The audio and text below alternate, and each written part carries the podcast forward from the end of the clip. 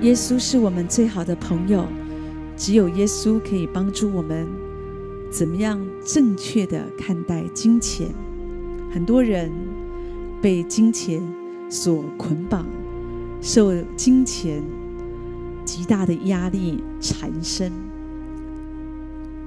为了钱，有的时候不择手段，为了钱也不管自己的身体好不好，不断的赚钱、赚钱、赚钱。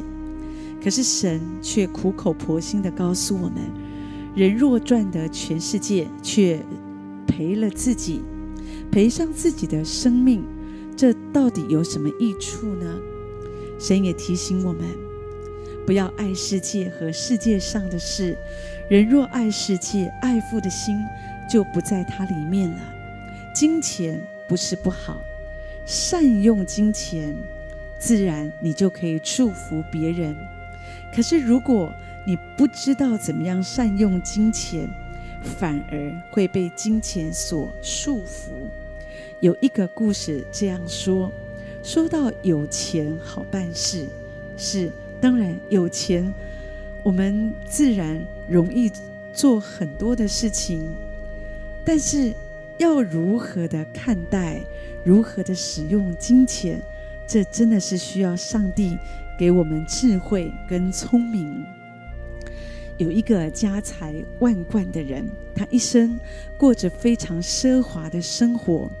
可是，在他临死之前，他跟儿子说：“儿子，你答应我，等我死了，你要把我账户里面的三百万一起跟我放在棺材里，一起埋葬。”这个爸爸大概很担心死了以后，在另外一个世界没有钱花，所以他要把账户所有的余款都要带走。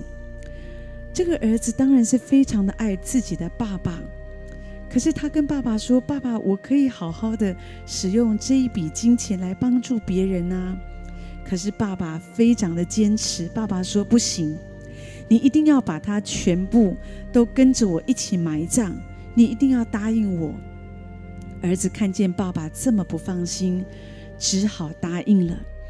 可是当爸爸过世以后，儿子为了是不是应该信守承诺，在那里烦恼。他知道，如果他不守信用，自己就会难过一辈子，觉得好像没有遵守爸爸的遗言。就算他有钱也没有用。想着想着想着，终于给他想到一个好办法。他在安葬爸爸的时候，他确实的把棺木打开，放进了三百万。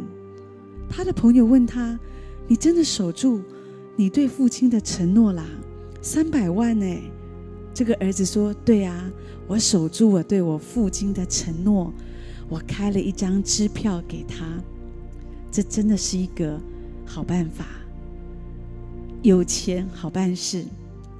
有的时候，我们金钱拽在我们自己的手中，我们就不知道怎么样、怎么样的使用。有的人就苦苦的守着。”所以有的时候就被这个金钱所捆绑了。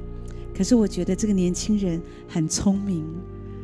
我们在看待金钱也是这样，要聪明的使用，要正确的使用，把钱花在那些有需要的人，用你的金钱来帮助、来服侍这些困苦的人，你会发现这样子。金钱它就发挥最大的益处。如果我们所有的钱都只是为我们自己，我要赚很多的钱，我要拥拥有很多的财宝，然后呢，主说人若赚得全世界，却赔上自己，其实什么好处都没有。有人有很多钱却没命花，所以钱多钱少不是重要的，重要的是怎么看待。重要的是怎么使用，所以我们可以祷告神，神要保守我们的心。我们需要金钱，可是我们可以正确的使用、善用金钱来帮助有需要的人，而不是被金钱所掌控，因为那样反而会使你没有安全感，成为不快乐的人。你知道有很多人，他们拥有很多钱，可是他们一点都不快乐；也有一些人没有什么钱，可是他们很快乐。有的人没有什么钱，可是却用自己仅有的，常常去帮助别人，所以他们成为世界上最快乐的人。让我们也是这样，不论今天你有钱没有钱，都是一样的价值观。要怎么样正确的看待金钱，这将会影响你的生活，你的心不会被金钱捆绑。主说：“你的财宝在哪里，你的心就在哪里。”所以，好不好？让我们今天就做一个决定。主，我不要被金钱捆绑，我不要每次想到那个钱，好像就让我的心很不安、很焦虑、很烦恼。不，主告诉我们：有衣有食，就当知足。主能够供应你，主知道你需要的有多少。可是，当神赐给我们富足，把很多的金钱给我们，我们要明白，我们有一个责任，就是用这些钱来祝福。来帮助我们周遭有需要的人。